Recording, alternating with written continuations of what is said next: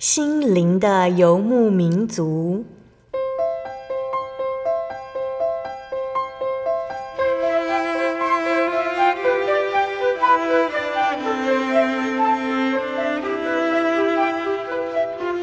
在这个谁都不管谁的后现代社会里，每个人的心灵都是游牧民族。成长的过程就是寻找的过程。每一颗漂泊的心灵，其实都在寻找生命的绿洲。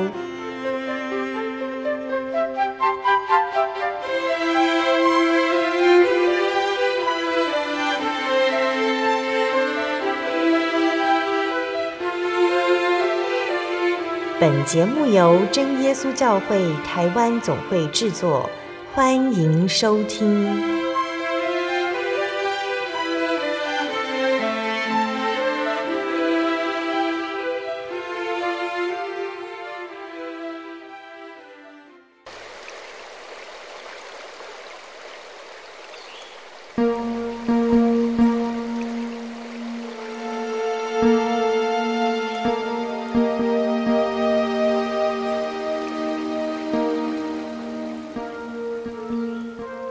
坐在空中的听众朋友们，大家平安，欢迎收听今天的心灵的游牧民族，我是贝贝。大家这个星期过得愉快吗？在节目开始之前，贝贝想和听众朋友们分享一句圣经经节，那这是记载在圣经旧约的出埃及记十四章二十一节，摩西向海伸杖。耶和华便用大东风，使海水一夜退去，水便分开，海就成了干地。以色列人下海中走干地，水在他们的左右做了墙垣。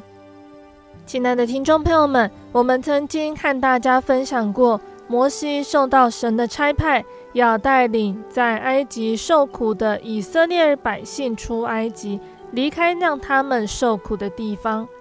那当他们一行人浩浩荡荡的出发，他们的心情是喜悦的，对神充满信心的。跟随摩西亚伦，只要看着云柱的方向，或许他们就可以顺利的到达应许之地。然而，这段旅程在开始的时候就遇到了第一个困难，足以影响百姓们的信心。那个时候，埃及法老听见以色列百姓的离开，他再次硬心，决定带领军兵和车辆去追赶。他们不停地赶路，法老一切的马匹、车辆、马兵与军兵就在海边上，靠近巴哈喜路，对着巴利喜分，在以色列百姓安营的地方追上了。那百姓的心情如何呢？前有红海，后有追兵。如果我们遇到这种腹背受敌的困难，我们会怎么办呢？我们是要冒险过海，还是回头背水一战，还是让摩西去请求法老，求他不要伤害百姓，大伙又被带回去埃及，继续当奴隶呢？如果没有神，我们能想到的方法就只有这样。如果用人的方法，百姓不一定能够得救，但这一切呢，因为有神，一切都不一样了。摩西对百姓们说：“要定睛看神的作为。”当所有人都屏息以待时，没想到云柱跑到了以色列的阵营，还有埃及军兵之间。接着，摩西向海伸杖，一股大东风吹来，海水一夜退去，水便分开。海就成了干地，百姓走在海中的干地，海水在他们左右做的墙垣，他们顺利通过红海。那埃及的军兵呢？他们也想走这个干地来继续追赶百姓，但是最后他们都沉溺在海中。神的作为解决了百姓不能突破的困境，耶和华神从不睡觉。他彻夜施展大能，让红海退去，让他的子民平安通过。圣经的诗篇一百二十一篇说道：“保护你的必不打盹，保护以色列的也不打盹，也不睡觉。保护你的是耶和华，耶和华要保护你，免受一切的灾害。他要保护你的性命。当我们感觉前途黑暗，看不到神的作为，不要忘记了，神没有消失，时时在做工，只是他的作为常常隐而不显。以色列人夜里通过红海，太阳出来后，他们回头张望，才发现神带领他们走过的地方。神为他们退开了海水，摒除了所有敌人。以色列人叹为观止，对神完全信靠。那对我们来说也是一样的，所以我们可以这样子向耶稣祷告：亲爱的主，我知道你时时醒着，看顾一切，因此我不会担心。求你带领我的脚步，坚定对你的信心。阿门。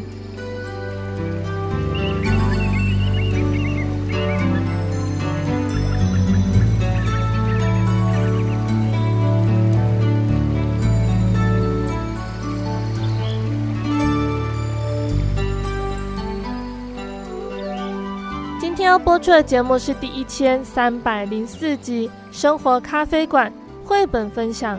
河狸太太申冤。那今天的节目中，贝贝要来和听众朋友们分享《河狸太太申冤》这本由刘清燕还有简廷燕合作完成的绘本故事。那这本故事的内容说到了河狸太太和她丈夫一手打造的房子要被野狼先生无理的没收了。河狸太太为了守护得来不易的家园。一天到晚缠着麋鹿法官，希望他能够主持公义，为自己讨回公道。而面对河狸太太没完没了的纠缠，麋鹿法官最后有没有接受他的陈情呢？事情能够圆满解决吗？那这是一个什么样的故事呢？我们先来聆听一首诗歌，诗歌过后，贝贝就会来分享这本绘本故事。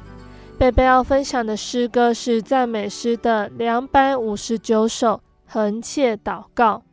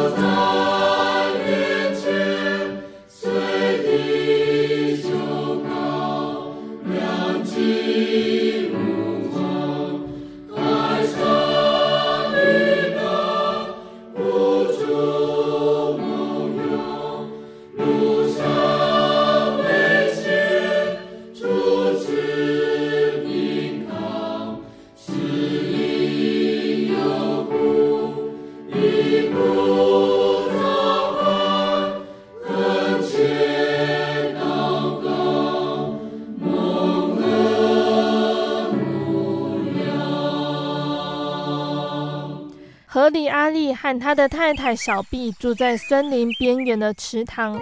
他们美丽的家是由阿力手做木头连接而成的。他选定上好的树木，耗费心力啃下适当的长短和大小，再小心翼翼地堆叠起来。阿力盖房子，小碧则负责布置家里。他在厨房的墙上贴上美美的壁纸。为每个墙壁漆上不同颜色的油漆，还自己动手设计制作了精致的窗帘。河狸先生和太太亲手为自己打造了一间优美、温馨又舒适的房子。可是有一天，悲剧发生了。河狸阿力在整修屋顶的时候，不小心掉了下来。小毕虽然赶紧找医生来诊治。不过，可怜的阿力还是没有撑过去。第二天，森林里的伙伴都聚集在河狸太太家。大熊爵士代表大家说了几句悼念河狸阿力的话。大熊爵士悲伤地说：“只要认识阿力，没有人不喜欢他。他是你见过最仁慈、善良又充满信心的伙伴。他为我工作这么多年。”不但对我非常忠心，而且认真又负责，从来没有犯过错。我们都会很怀念他。等树林里的朋友都各自回家后，小碧坐在椅子上翻阅他和阿丽的照片。他一边看，一边想起自己和阿丽相处的点点滴滴，眼泪也止不住的一直流下来。他觉得孤单又难过。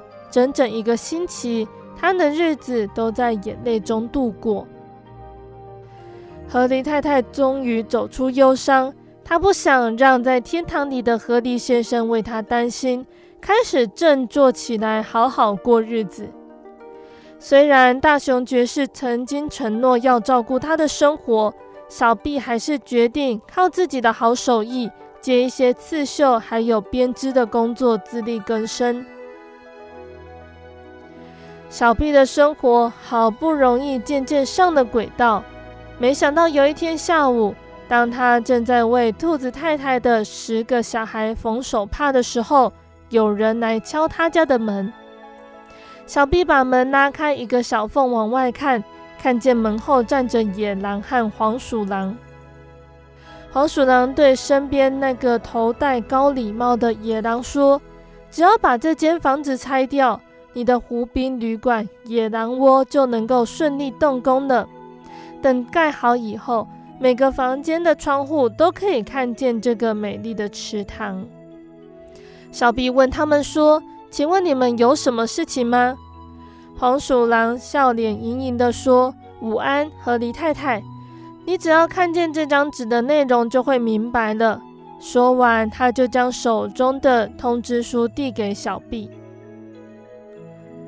那一张通知书上面写说：“你的房子现在已经属于沃福公司的财产，限明天之前将一切东西搬迁干净，否则损坏概不负责。”小碧惊讶地睁大眼睛，猛摇头：“你们不能这么做，这里是我家啊！”黄鼠狼一边翻阅着手中的纸，一边说：“这已经不是你的家了。”这上面注明，你丈夫过世以后，合约权利自动转移至我们公司的名下。小毕说：“我要找你们的主管谈这件事。”站在一旁的大野狼上前一步说：“请容我自我介绍一下，我就是沃福公司的负责人，卓越非凡的产业大亨沃福先生。河狸太太，您的房子现在恐怕已经是我的财产了。”小毕大声地说：“你们等着瞧！”他努力装得很勇敢，可是当他砰地关上门以后，却差点哭了出来。小毕猛然想起大熊爵士，他说：“对了，我要去找大熊爵士，只有他能够帮我。”于是小毕匆匆忙忙穿越森林，到达大熊爵士的家。可是，当他抵达的时候，却很失望地得知大熊爵士出远门去了。当他正要放弃希望的时候，大熊爵士的猎犬管家建议他去找麋鹿科辛顿法官。管家向他说明，科辛顿法官非常聪明，他常常调解森林伙伴之间的各种争端。河狸太太二话不说。马上出发去找麋鹿法官。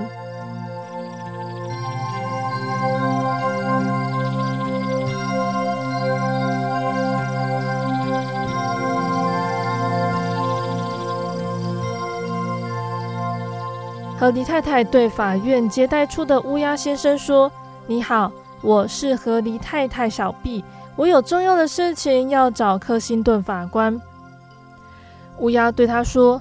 你有和他约定时间吗？河狸太太解释说：“没有，不过这件事情真的很紧急。”乌鸦懒洋洋地翻开桌上的行事历说：“那就约下个星期二吧。”小毕心急如焚地说：“不行，那太迟了。”可是乌鸦没有理他，自顾整理起身上的羽毛。小毕不晓得该怎么办。他只知道自己无论如何都必须见到麋鹿法官。他趁乌鸦没有留意的时候，走出法院的前门，偷偷溜到后门去。他发现了一个专门让仆人进出的门。他蹑手蹑脚地推开那道门走进去，赫然发现门后有一条长长的走廊，走廊的两旁有许多扇门，每扇门上都挂着一面木牌。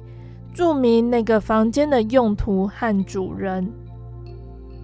他在其中一扇门的木牌上看见上面写着：“这扇门的后面坐着是一位专门判断是非对错的公正法官。”小毕轻轻敲了门，可是没有人回应。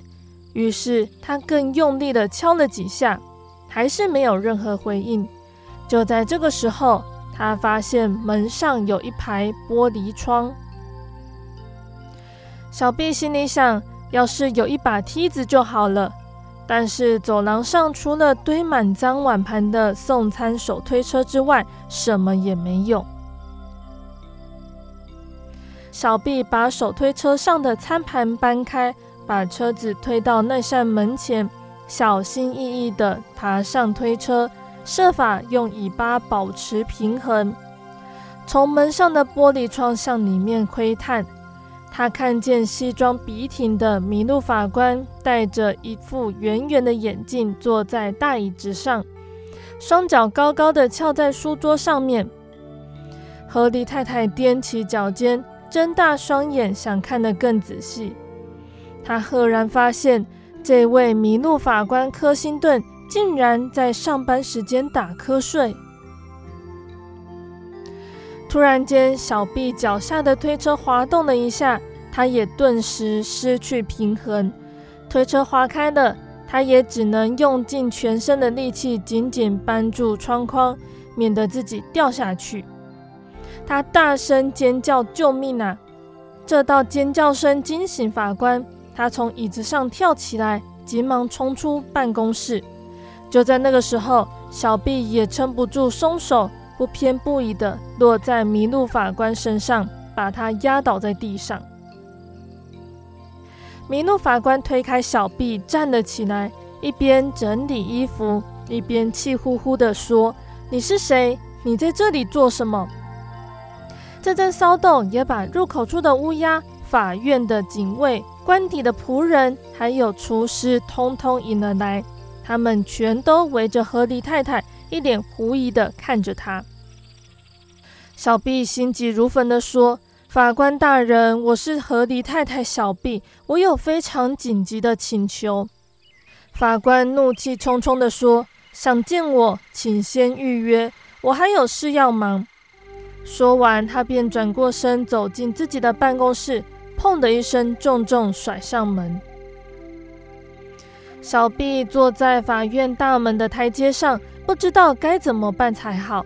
正当他心灰意冷地准备起身回家时，听见身后传来关门的声音。他回头一看，发现迷怒法官柯辛顿也正准备离开法院。小毕一路跟在他的身边，对他说：“柯辛顿法官，我有非常重要的事，一定要见你。”米露法官无奈地摇摇头：“怎么又是你呀？”小毕情辞恳切地说：“真的很紧急，我今天非告诉你不可。”科辛顿法官不耐烦地说：“我要回家了，改天再说。”米露法官头也不回地快步走向前，完全不理会河狸太太。小毕一个箭步追了过去，紧紧跟在法官身边。一路上，他很努力的想向法官澄清，但是这位麋鹿法官却只是不断的加快脚步，完全不理会他。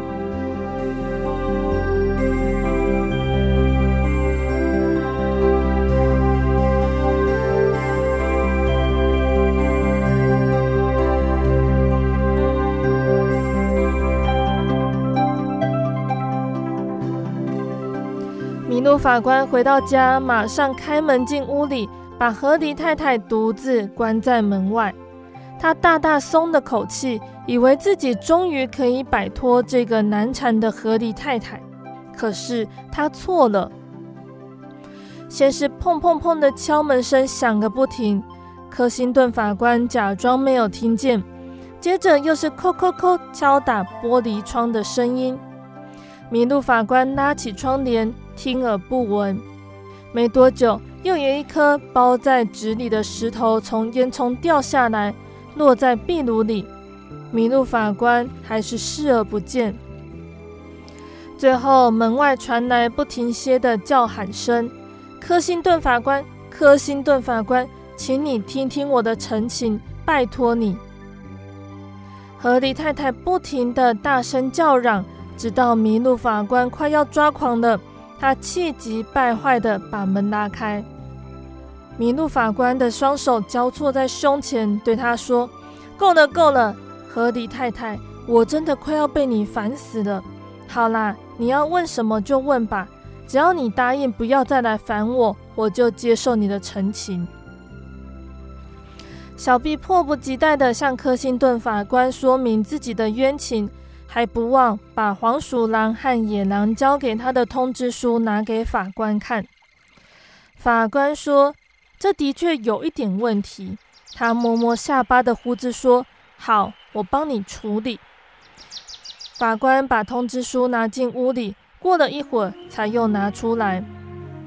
科辛顿法官把家的注解盖上印章的通知书交给河狸太太，对他说：“这样就没问题了。”现在，请你离开，不要再烦我了。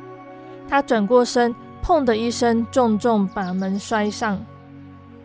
小毕回到家的时候已经很晚了，为了这件事情忙了一整天，他早就精疲力尽，连晚餐都没有吃就上床睡觉。第二天一大早，天才刚亮，他就被砰砰砰的敲门声吵醒。他揉揉惺忪的双眼，下床走到门边，把门拉开一个小缝，向外看，是黄鼠狼和野狼。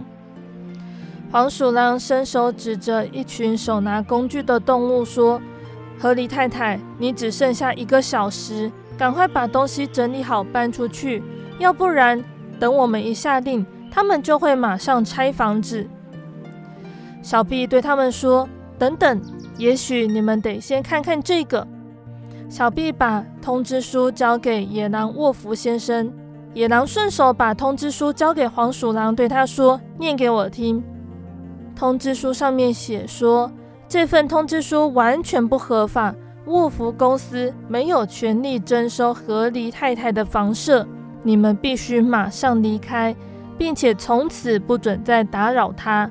麋鹿法官柯辛顿，黄鼠狼的下巴差点掉了下来。他对野狼说：“沃夫先生，这上面有法官的用意耶，你看看。”野狼很快地读完麋鹿法官在通知书上的注解后，马上瞪大双眼，露出尖锐可怕的牙齿。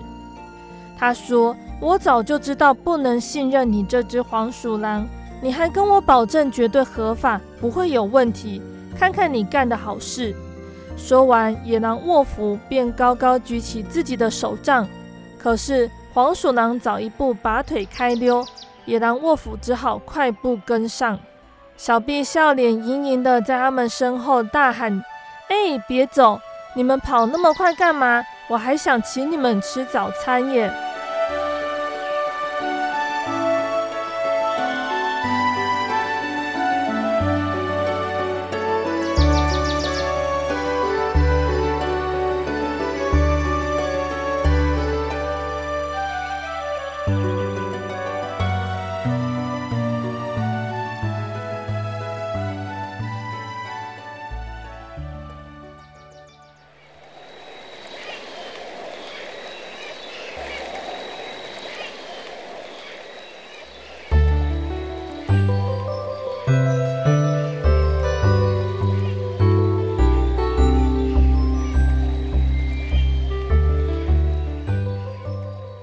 亲爱的听众朋友们，今天的绘本就分享到这里喽。今天贝贝和大家介绍《河狸太太伸冤》的这本绘本故事。那这次绘本说到的是耶稣所说的一个比喻，叫做“寡妇求官”哦。那这是记载在圣经的路加福音十八章一到八节。耶稣设了一个比喻，是要人常常祷告，不可灰心。祷告是与神谈话。谈心，如果对谈的过程只有我们在表达，神很久没有回应，或者是神回应了，表达的意见却和我们期望有很大的落差，我们是不是曾经遇过这样子的情况，因而就放弃祷告了？如果我们想过放弃祷告，或者已经放弃了，今天耶稣鼓励我们说，要恒切祷告，不可灰心。耶稣以寡妇来求官的这个故事呢，劝勉门徒要常常祷告。比喻中的寡妇遇到了麻烦，她没有办法，也没有人可以帮助她。她唯一的办法就是不断的烦扰这个官。那虽然这个不义的官呢，他不怕神，也不尊重世人，可是他对这个纠缠不休的寡妇感到厌烦。为了打发他。这个不义的官呢，最后答应了他的请求。那寡妇和这个不义的官呢，他们的关系跟我们与神的关系形成明显的对比。寡妇是陌生人，这个官是不义的人。那我们是神的选民哦，我们和神的关系是密切的。我们不用什么方法，神他就会为我们伸张正义。不义的官尚且回应一个陌生人，难道神不会回应所拣选的日夜向他呼求的门徒吗？所以我们可以放心，因为神必定会垂听我们的祷告。不过我们也要记得，神不是有求必应的偶像，神了解我们每个人的需要，他知道什么时候以什么方式来回应我们是最好的。祷告是与神谈话、谈心，对谈呢是双向的互动。我们祷告除了向神倾心吐意之外，也要静下心来，耐心聆听，细心领悟，并且遵从神的心意。就像腓立比书四章六节这里说的：“应当一无挂虑，只要凡事借着祷告、祈求和感谢，将你们所要的告诉神。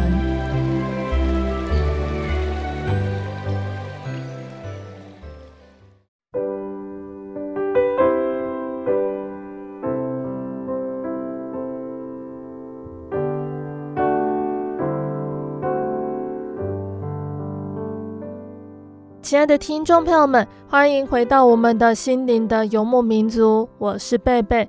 今天播出的节目是第一千三百零四集《生活咖啡馆》绘本分享《河狸太太伸冤》。节目的上半段，贝贝和听众朋友们分享了一本叫做《河狸太太伸冤》的绘本故事。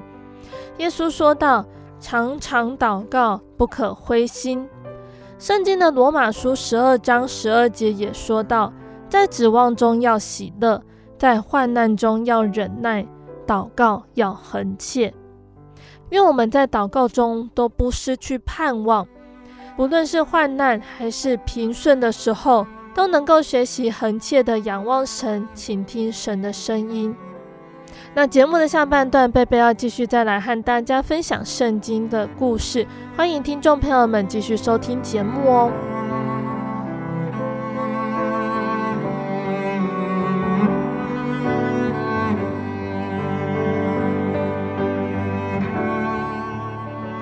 亲爱的听众朋友们，上个月我们分享到的圣经故事呢，是圣经的约伯记，不知道大家对于约伯记有什么样的想法呢？刚开始读约伯记的时候，会觉得有一点难哦。毕竟在圣经中呢，约伯记呢，它都是以对话来呈现的。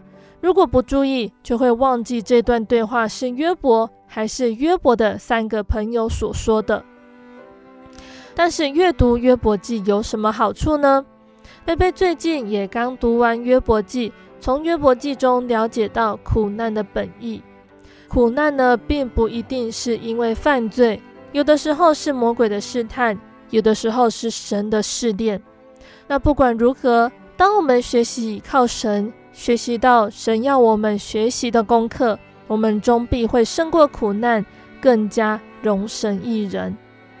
那我们今天一样要来介绍一个经卷哦，我们要来介绍的是诗篇。那因为诗篇呢不是故事，所以贝贝呢会以介绍的形式来让大家介绍诗篇，并且会选两篇来和大家分享。让我们一起来聆听接下来的分享哦。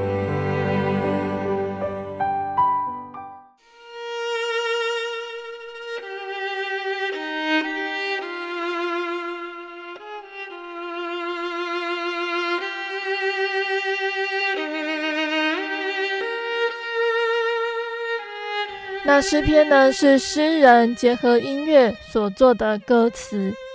说到音乐，我们可以简单的来谈谈圣经中的音乐。音乐是神所赐的礼物。早在神创造天地的时候呢，天使就开始用音乐表达他们对神的赞美。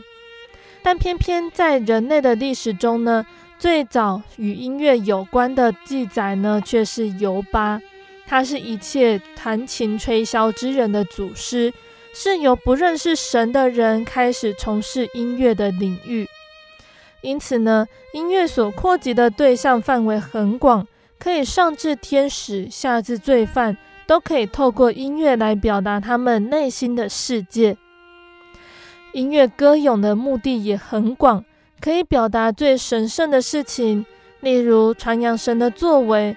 传扬颂赞神的大能大德，传扬神的救恩等等，可以表达终极的真实，将神隽永的情感、心思与旨意呈现出来。那音乐呢，也可以绽放人深邃的情感、思维还有意志。然而，音乐也带来了娱乐的效果，满足人内在欲望的宣泄。因此，它也能够显露出煽情，充满很多私欲与罪恶的表现。那说到希伯来音乐呢？以色列人他们是一个重视音乐的民族，在圣经中到处都可以见到这些信心的伟人，用诗歌表达他们对神的颂赞还有崇敬。例如摩西歌颂神用红海毁灭埃及的追兵，底波拉和巴拉带领百姓打胜仗之后，便作诗描述征战的过程。大卫为扫罗还有约拿单作哀歌，西西家作诗纪念神医治他的疾病，甚至妇女如哈拿歌颂神。先知如哈巴谷作诗，为即将到来的灾祸祷告等等，他们都用诗歌记下了值得纪念的事迹，还有神大能的作为。那有关古希伯来音乐的旋律已经不可考了，因为音阶、乐谱、音符都是后来才发展的。另一方面，当以色列人亡国之后，他们的音乐旋律被迫消失，因此，只留下歌词，后来由以斯拉汇集成现今我们所见到的诗篇。那现在的学者们大多是透过其他邻近国家，还有从一些犹太人社区他们传唱的诗来推测的。那我们在读诗篇的时候呢，我们首先会注意到诗篇的标题，有标题的大概有一百零一则，其他四十九篇没有标题。那其中包括的作者或者是编辑者、历史缘起、诗歌类型、音乐术语、礼仪用途等等。那由于这些标题呢，大多是在诗篇开始流传还有翻译之后才附上去的，并且和诗歌的正文没有直接的关系，所以向来不被受到重视。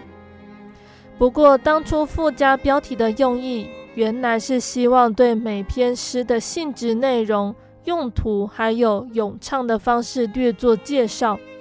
只是因为年长日久，事过境迁，这些曾经是人尽皆知的标题，才变得难以理解。因此呢，我们仍然呢会对这些标题做一些简单的说明哦，像是它上面会备注作者。像是大卫的诗啊、亚萨的诗、耶都顿的做法等等。那这里要提醒呢，这里标示的作者呢，未必就是真正的作者。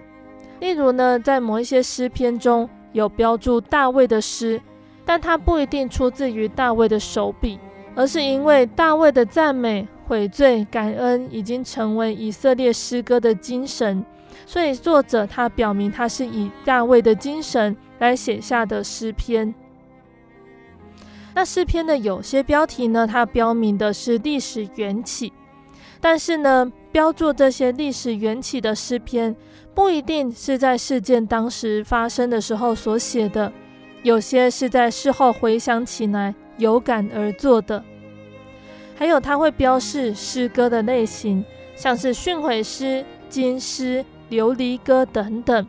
那这是叙述这一篇诗篇的文学特性，不过它真正的意义也因为年长日久，所以没有办法完全了解。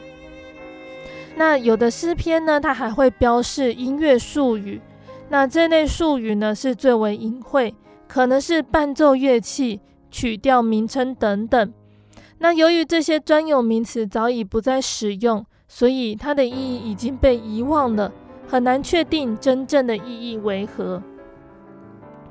那这些标题呢？有些还会标注礼仪用途，例如安息日的诗歌、纪念诗、称谢诗等等。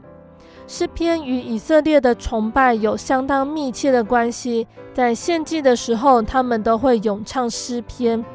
而逾越节、五旬节、住棚节这三大节期也有专用的诗篇。但是不是所有的诗篇都是作为圣殿崇拜的。那说到诗篇的分类呢，常见的分类法是按照内容、题材或者是形式来分的。按照形式来分呢，它不是强调个别诗篇作品的写作时代和背景，而是探讨诗篇在公众崇拜或者是个人灵修中的用途。所以呢，又可以把诗篇分成三大类。第一个呢，也就是赞美诗，那它是用于献祭、庆典、大节日。它基本的结构呢，是有崇拜的呼召，呼吁人们要赞美耶和华，然后再来是赞美的话，例如赞美神的创造、拯救、最后结论的时候会呼吁会众再次颂赞神，或者是顺服神。那第二种诗歌的类型呢，是哀歌，是个人或者是国家遭难时对神的恳求，由申诉还有赞美这两个部分组成。第三个是感恩诗，是蒙神拯救之后的颂赞。它的结构首先是引言，表明称谢神的动机，然后再是内容，回顾他的苦境，并如何呼求蒙神拯救的经历。再来是结语，诗人重新表达要永远称谢或鼓励他人与他一同欢呼。那我们比较这三类的诗篇呢，我们会发现赞美诗是信仰风平浪静的作品。世界在神的治理下显得美好而有秩序，因此不断涌现快乐幸福的气氛。然而，信仰并不保证风调雨顺，往往苦难才是人生的实境。而哀歌呢，正是反映这种信仰挣扎的作品。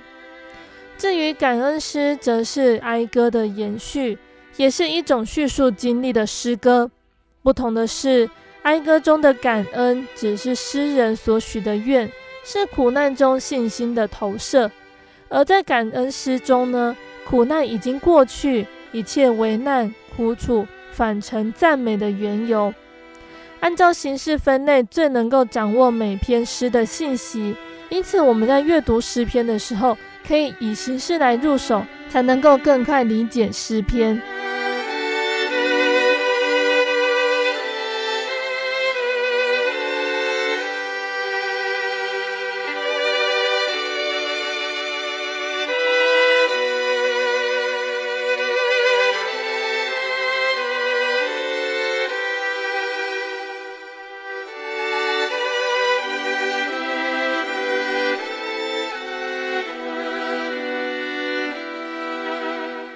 来呢，贝贝想要来和大家分享两首诗篇呢、哦。第一首诗篇呢，贝贝想要和大家介绍的是诗篇的一百二十一篇。那诗篇的一百二十一篇呢，它是诗篇中的一种形式，就是上行之诗。诗篇的一百二十篇到一百三十四篇的标题是上行之诗。所谓的上行呢，就是阶梯，也就是借着一些砖或者是石头铺成的台阶。可以让人上到高处或下到低处。按照律法的规定，以色列成年的男子每年要三次到耶路撒冷守节朝见神。他们不辞辛劳地来到圣殿聚集，因为圣殿是神的居所，神同在的地方。历史的教训告诉他们，有神同在才是真正的蒙福。那根据研究呢，上行之诗就是在他们前往耶路撒冷的路上，或者是在登上圣殿的台阶时所吟唱的诗歌。诗歌鼓励着，也安慰了所有寻求神的人。因此呢，我们在阅读上行之诗的时候呢，会觉得越来越属灵，越来越接近神，就好像一步一步的爬山，登上了耶路撒冷圣殿山。在一步一步走入圣殿里面的感觉。那诗篇一百二十篇到一百三十篇这十五篇呢，它多数反映被掳归回百姓的心情，还有客观的情况。他们的诗中充满期望故国的情绪。他们上到耶路撒冷朝圣守节，在旅途上唱的这些诗，诗歌中充满期望故国的情绪。那我们可以从这些诗的内容看出寄居受压生活的痛苦，倍增流亡者对于祖国的怀念。他们巴不得早日回到圣城，他们对喜安的渴慕归思，在字里行间流露无遗。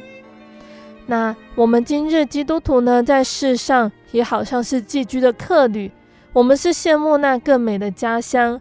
今天呢，我们以寄居的客旅的立场来读这组诗篇，就能够理解当时以色列人他们在旅途中所燃起的那种心情。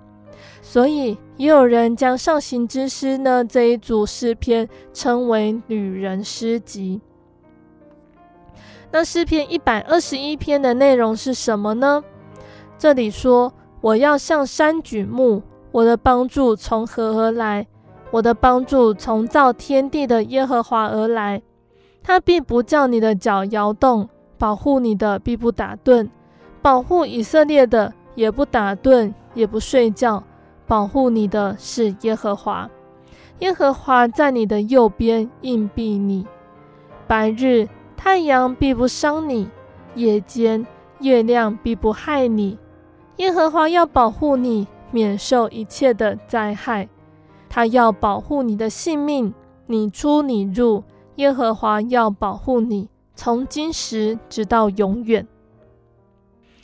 向山举目，登耶和华的山，敬拜生神，是每位选民的权利还有义务哦。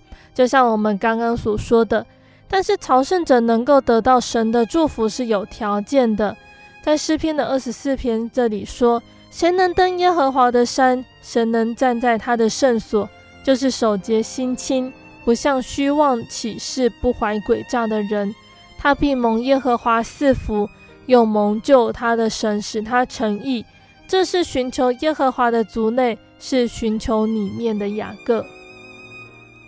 那诗篇一百二十一篇的诗人呢，他也是朝圣者之一。他为了要登耶和华的山，得神的帮助，他已经做好了心理准备。在前一篇一百二十篇里面呢，作者求神救他脱离说谎的嘴唇，还有诡诈的舌头。使他自己能够成为自由自主、表里一致、守节心清、不怀诡诈的虔诚信徒。那诗人强调，这个帮助是从造天地的耶和华而来，表示我们所敬拜的神是造物主，不是受造物，并且是有能力、智慧的造物主，依靠他才能够得到帮助。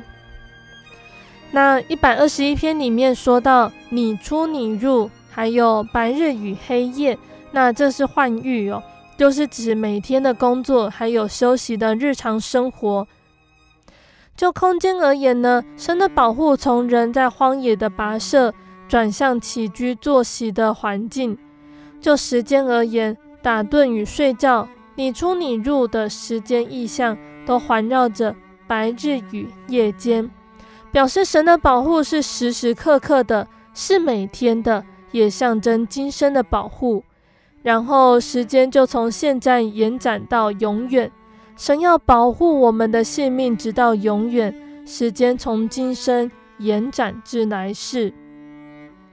人生在世需要得到神的帮助，无论是属世或属灵的帮助，或今生与来生的帮助。因此呢，基督徒要凭着信心前进度日，凡事靠主，才能够蒙神保守，得永远的生命。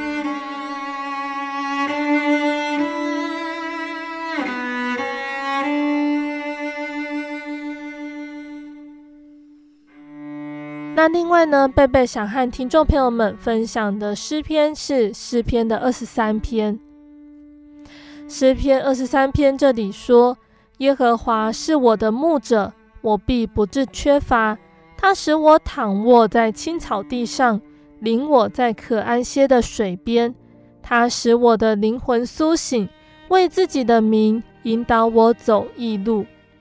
我虽然行过死荫的幽谷，也不怕遭害，因为你与我同在。